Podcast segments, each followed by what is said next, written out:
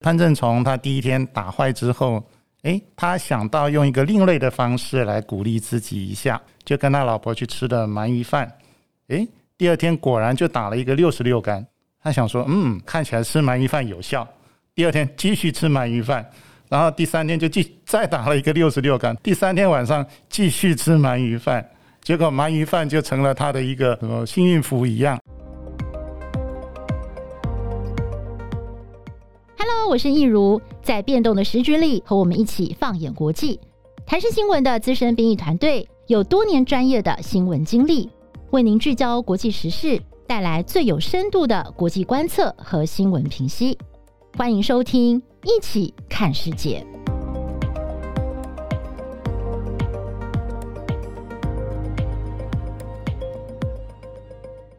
Hello，大家好，我是益如，欢迎收听《一起看世界》。最近大家有在继续的封奥运吗？至少啊，我是每一场比赛，如果时间许可的话，都追得蛮紧的。那么，尤其只要是有我们中华队的选手上场呢，就是尽可能的来观战，帮大家加油。那么，我觉得呢，在这么多场比赛当中，其实这次最让大家惊喜的，就是被大家呢这个呃认为呢上演了惊奇大逆转，也是少数几场一开始呢我没有在追。的男子高尔夫球项目，我国好手潘正从 City Pan，他呢最后是拿下了铜牌，也可以说呢是台湾史上第一次在奥运高尔夫球赛这个项目当中夺得奖牌第一人。为什么潘正从的表现这么令人激赏哦？那么今天呢，我们就请到了台视新闻部国际新闻中心的资深编译陈玉麟，那么他也是我们的高尔夫球一哥，他超会打高尔夫球的哦，来跟我们大家一起聊聊。Hello，玉麟哥，你好。你好，玉林哥是我们的这个高尔夫球一哥，可以说啊是当之无愧呢。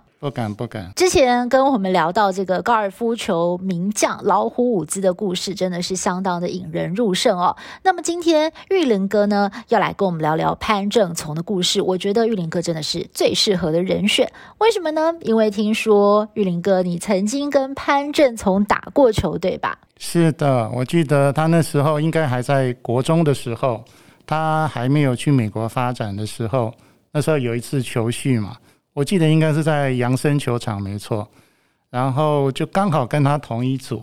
诶，我就觉得，嗯，这个小朋友看起来瘦瘦小小的。然后他那时候是培训选手嘛，我们想说，诶，以这种身材来讲，对打高尔夫来讲，其实呃不是特别的优秀，因为打高尔夫球，你知道它需要爆发力。那你如果身材越好的话，相对你打出来的球会越远，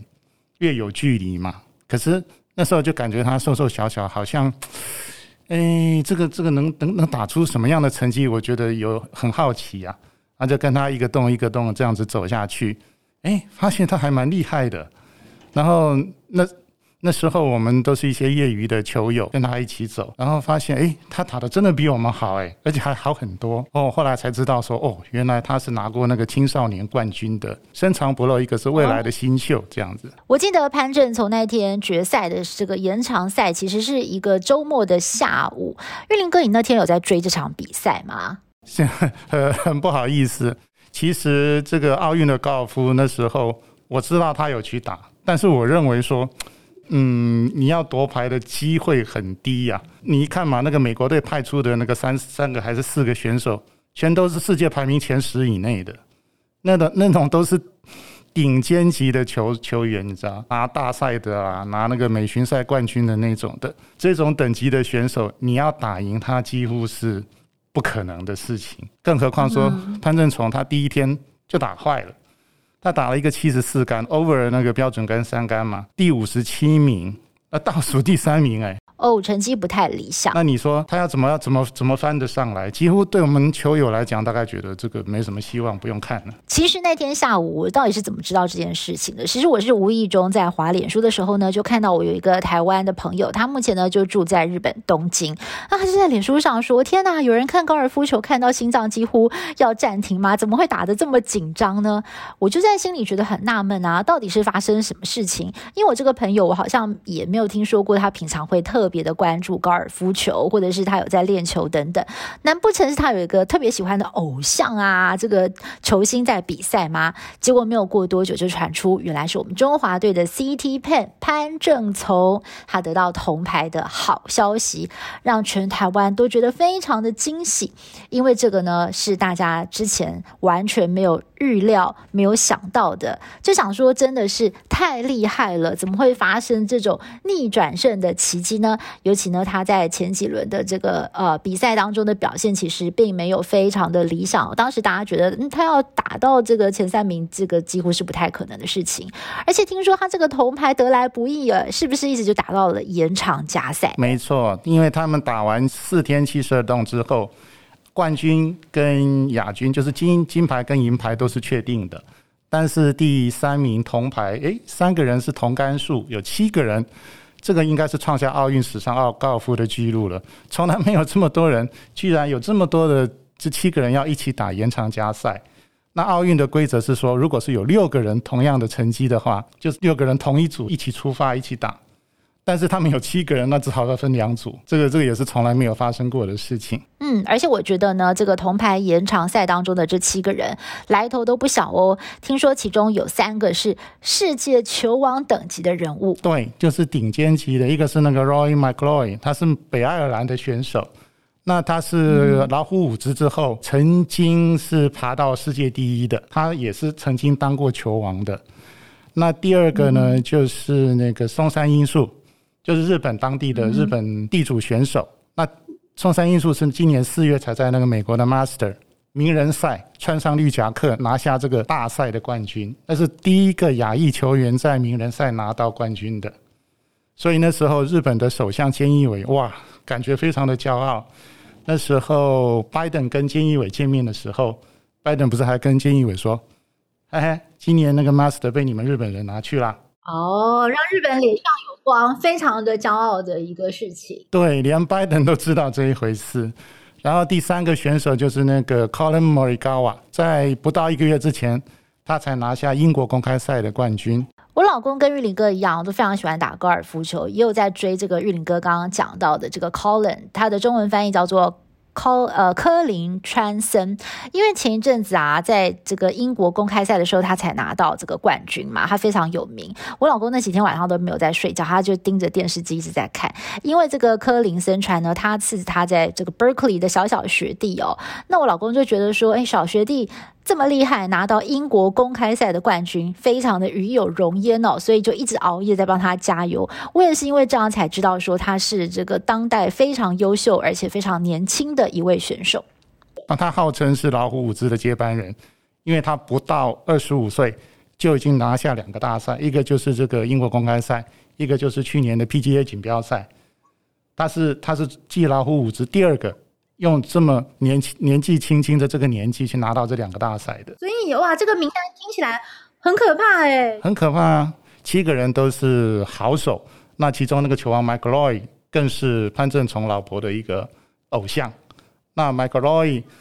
对对对，McIlroy 他说他上次在里约奥运的时候，他根本是不屑去打那个奥运的高尔夫球，他认为说我在家里看其他奥运的比赛就好，我干嘛去玩这个？这个奥运打这个高尔夫球没有意义嘛？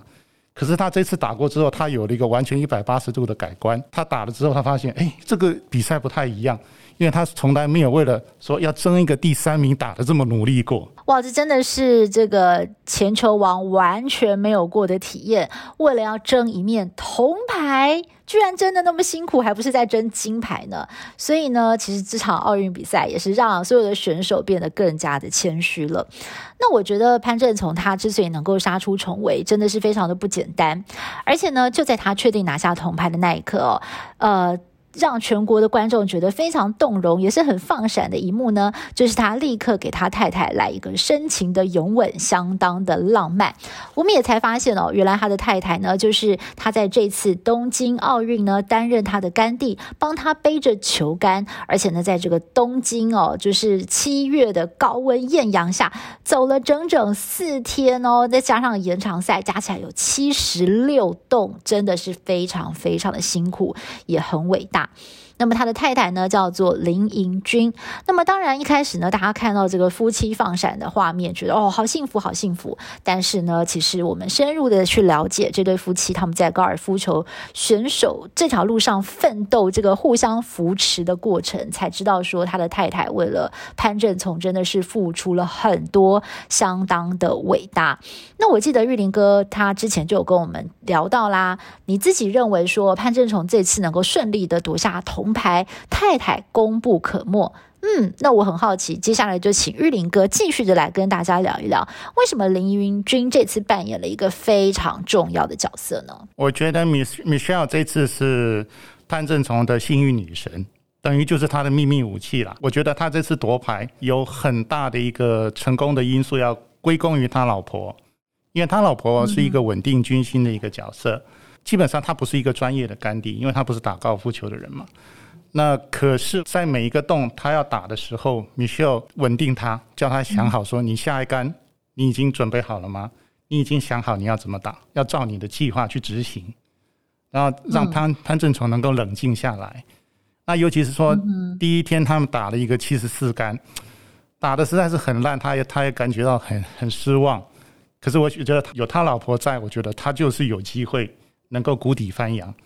那能够让这个。”潘正崇能够从那个什么林洋配，他也是觉得说林洋配也是第一场输掉，在最后再一场一场的打上来，然后拿到奥运的冠军。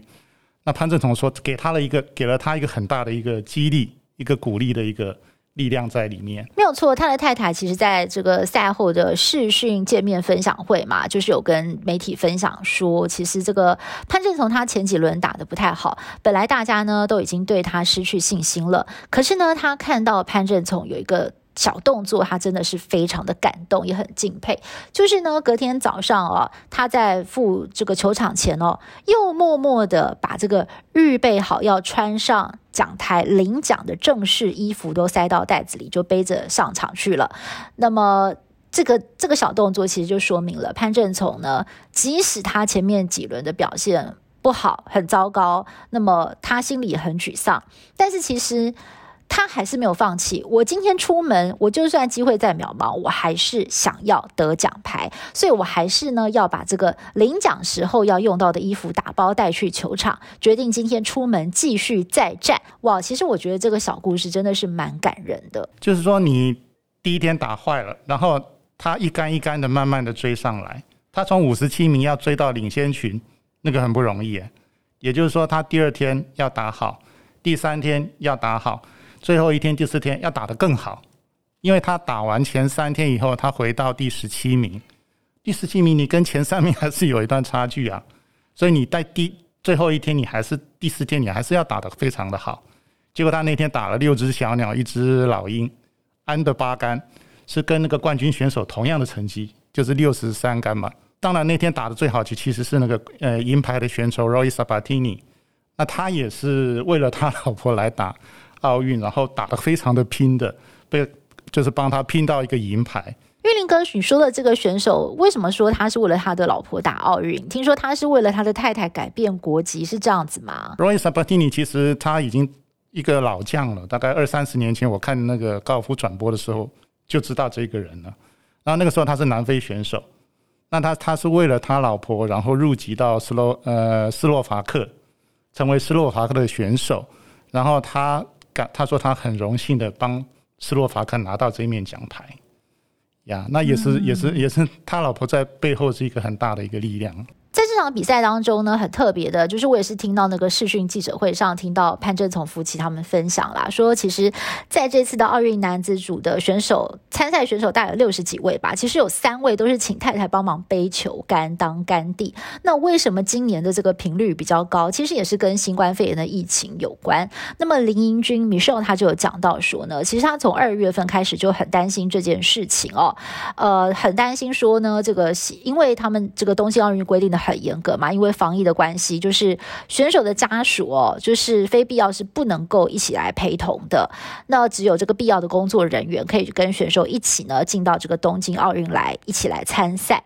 那当时呢，他就很担心说，诶，他如果先生自己一个人到了东京，那而且呢，这个比赛也有一个很严格的规定，就是如果任何的选手被检测出新冠肺炎呈现阳性的话，就立刻呢要这个呃隔离十四天。那他就很担心说，潘政琮呢，如果到了东京哦，发生了类似像这种可能需要隔离的状况，那根本就没有人可以照顾他先生的生活起居哦，那。他自己呢，如果真的有碰到这样的状况，他是一个外国人的身份，他也没有办法飞进东京来照顾他的先生，所以呢，他们讨论了很久。想到唯一的办法就是他自己下来当工作人员，来当干弟，来帮先生背球具哦。那么他是以工作人员的身份来陪先生出赛，他这样子呢才能够在先生的身边哦，实时的来照顾他，也帮他稳定军心。哇，所以就可以看得出来，呃，这个林英君他是非常非常的爱护，还有非常的支持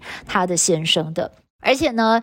他在先生的旁边所扮演的角色真的是太重要了，就像玉林哥讲的，他真的是在帮他的先生稳定军心哦。除了呢，他这个每次潘正从要怎么样来调整下一个球的球路的策略等等的，那么林英君呢就会跟他的先生说：“哎，你就把它讲出来。”哦，讲出来以后你就比较笃定了。那他也真的是非常懂得鼓励人的一个伙伴哦，很懂得这个运动员的心理。那么，而且他除了这种比较一般的对话，诶，他也会夹杂一些比较不同激励人心的方式。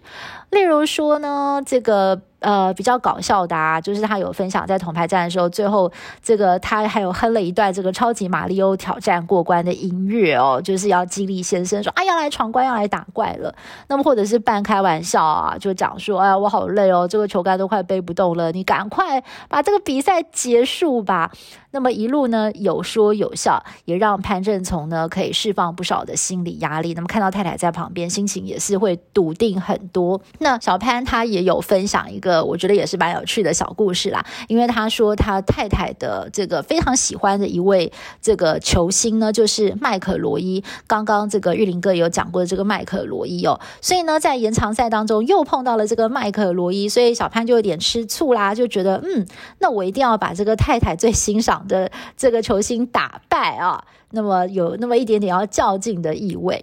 那后来呢，大家就一直在讨论他们这个放闪有吻的照片啊，就觉得啊，真的是好浪漫。但是林英君他也很感性的说，我们不是故意要放闪，因为这一路走来，我们真的只有彼此。哦，所以我听了他们的故事，真的是非常的感动。那么最近几天，媒体也才发现说，原来呢，Michelle 她是前立委林玉祥的女儿，出身政治世家，她从小的家境就很优渥，父母亲给了她很多的栽培，资源也是非常的丰富哦。那么，但是呢，这个回来讲讲潘正从他小时候的故事，那就是他真的是一路都很辛苦的上来哦。那么听说呢，这整个栽培的过程当中呢，是吃了。非常多的苦头，因为他的家境也不是很宽裕嘛。那么在这个高尔夫球的路上呢，真的是一路走了比别人很多很多的辛苦，但是也是有很多的坚持。因为他爸爸就是他也是业余的球友啦，然后他发现诶，高尔夫球这条路应该是很有发展性，所以就从潘正从五岁的时候就栽培他跟他哥哥潘福强，潘福强大概大他两三岁吧。栽培他们两个兄弟开始练高尔夫球，到那个全国球场旁边那个一块，反正就是山坡地那边杂草丛生的山坡地，就当做他们的秘密训练基地。然后每天就去那边练球，在那边砍草，那球球打一打就打到那个长草里面的草丛里面，找不到怎么办？那就把草砍一砍。然后他们就这样这样练，用苦练土法炼钢嘛。基本上他们的练法是那种土法炼钢的方式。就这样被他练出来了，他可能练了一年还两年，就开始在青少年比赛拿冠军了。所以基本上，我觉得他是有有天分的，然后他又肯努力，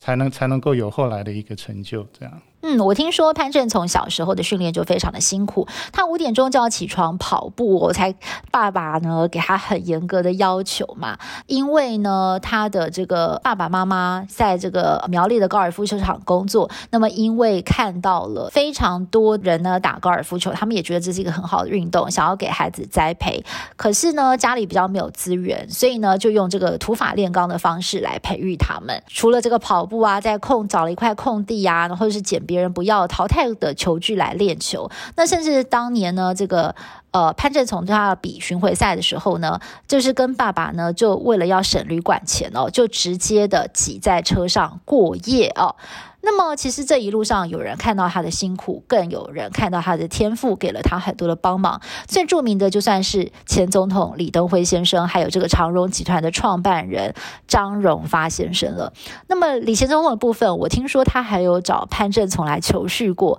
李前总统是不是其实蛮重视这个青少年选手的发展呢？他常常就是看到有那种有天分的小朋友，他就会想办法，就是给他一些，帮他找一些资源嘛。有一次，他就找那个谁潘正崇他们一起来打球嘛。然后潘正崇那时候还、嗯、还很小，然后虽然说已经有展露天分了，可是看到哇，总统跟我打球，我看他大概手都软，脚都软了。然后那场不是打的就有一点不太好。然后李登李登辉总统后来就跟他讲说，嗯。哎，你可能就是心理方面你要自己去调整。我记得这个我还听过一个故事，就是李前总统他是真的有给潘正从很多实质上的帮助。像潘妈妈她就有分享过，就是呃有一次呢，他在这个球场上，因为潘潘妈妈就是她也是在球场上工作嘛。那有一次呢，就是李登辉来打球的时候就遇到潘妈妈，那么李前总统就问潘妈妈说：“哎，你们家正从还好吗？最近我们需要什么样的帮助？”可以写信给我哦。那么潘妈妈本来有点不相信，说：“诶，总统会不会只是讲客套话呢？”就他还真的呢，就半信半疑写了一封信给李前总统，跟他讲说，在训练的经费上比较不足，需要球具哦。结果没有想到，总统还真的，李前总统就派人送了一套球具给潘政琮，哇，真的是让潘妈妈相当的感谢。那么，呃，另外一位贵人呢，就是这个张荣发了。那么，呃，玉林哥可以来跟我们聊聊，就是张荣发他是如何的支持潘政琮。听说张荣发先生不只是赞助潘政琮，还要求他一定要完成大学的学业，对不对？据潘政琮他讲的话，他的叙述是从十五岁开始，呃，因为张荣发的关系，然后长荣集团就开始有赞助他嘛。但是后来那时候潘政琮他要去美国念高中。的时候，然后那个张荣发大有跟他讲说：“你不要只打球，你大学的学业要给他完成。”然后潘正同想说：“诶，为什么要这样子？如果我打得好的话，我就直接打职业啊！我为什么一定要念念大学什么的？”后来他这两年，他终于了解到，高尔夫球不是靠蛮力的，不是不是只有靠你的技术，更重要的是你要靠你的头脑、靠智慧来打球的。所以他要他念大学的用意是在这里。来去了 UW，也就是 University of Washington，这个在美国也是一个非常好的大学，在华盛顿州，在在西岸哦，在那边完成了学业。他也是在这个阶段认识他的太太。听说就是当初有一些这个学业上面要申请啊，一些文件等等，那太太的外文能力非常的好。那么当初呢，就是朋友介绍也来帮他，哎，结果就从那个时候开始两个人认识，就一路相伴，呃，给了他很多的协助啊。所以其实我觉得。呃，潘政琮的故事让我觉得，如果你真的是有一个目标，很想要完成一件事情，其实很多人，包括整个宇宙，都会来帮你哦。包括小时候父母亲的栽培，一路上的贵人相助，那么后来呢，又碰到了一个这么好、这么支持他的太太，一路相伴相随哦，然后给了他很多很多的照顾跟帮忙，那么才能够成就他这面得来不易的奥运铜牌。也难怪呢，这个呃潘振从呢，在这个嗯视讯赛后的这个视讯记者会上啊，就非常感性的讲说，哎，我这个铜牌应该是要挂在我太太的身上才对。而且这对夫妻真的是很有善心哦，因为苗栗县政府呢，在他得到铜牌之后呢，就说要颁一百万元的奖金给他。那么他们也决定说呢，要把这个奖金捐出来，那么来嘉惠这个地方乡里哦。有谈到说，哎，这个最近可能像类似思考的方向，类似像是捐救护车之类等等的。还有就是他们在今年的秋天呢，也要回台湾来办一场公益比赛。所以我觉得这个潘正从他的故事真的是非常。非常非常的励志。今年的奥运啊，玉林哥你应该看得很仔细吧？除了潘正从，不晓得有没有其他的人，嗯，的表现也是让你觉得很有共鸣的呢？今年中华队真的是表现让我觉得有一点出乎意料之外的好，因为我们有很多选手，他的表现真的是，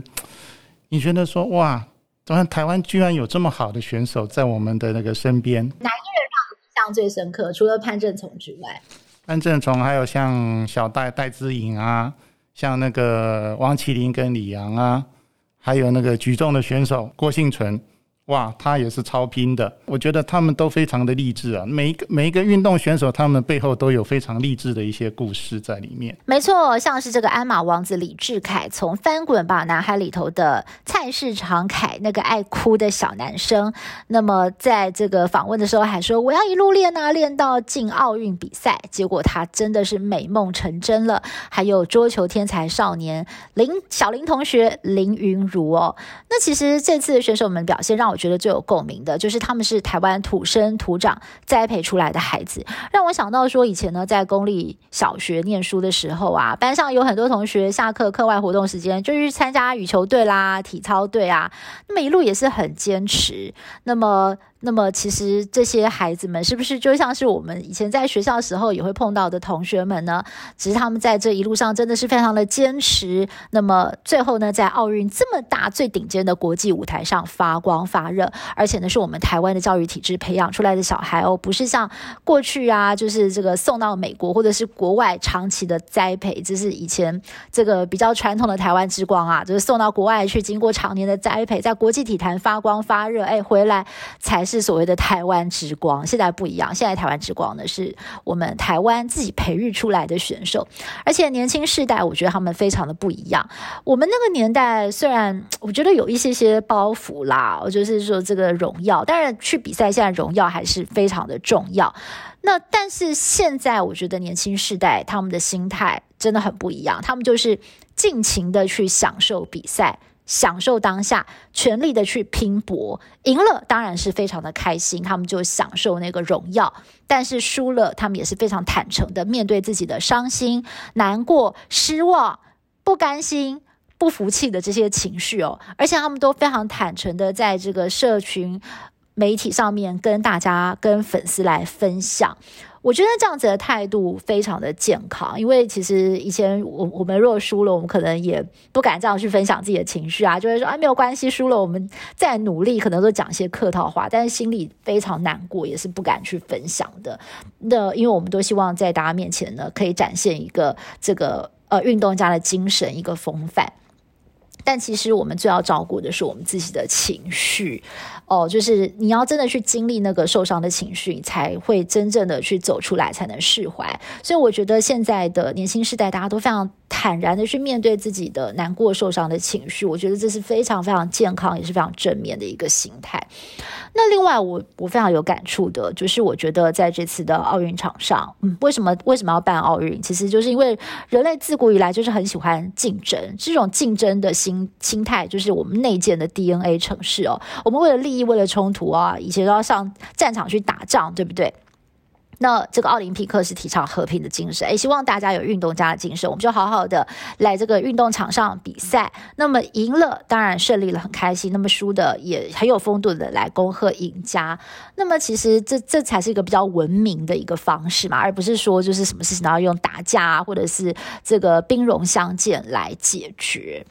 那但是我觉得奥运场上有没有竞争之外其他的可能呢？诶，这次的奥运我们看到是有的，因为在奥运场上每个选手都想要拿金牌啊。但其实即便是前做了万全的准备，上场也尽了全力，但是金牌只能够有一面。多数的选手呢都得接受这种啊凡事不尽人意的这种遗憾。例如像这次的这个男子跳高项目当中，卡达跟意大利的好手缠斗到最后难分难解。那么这时候呢，卡达的跳高王子他叫做巴。巴尔西姆，他突然就问裁判说：“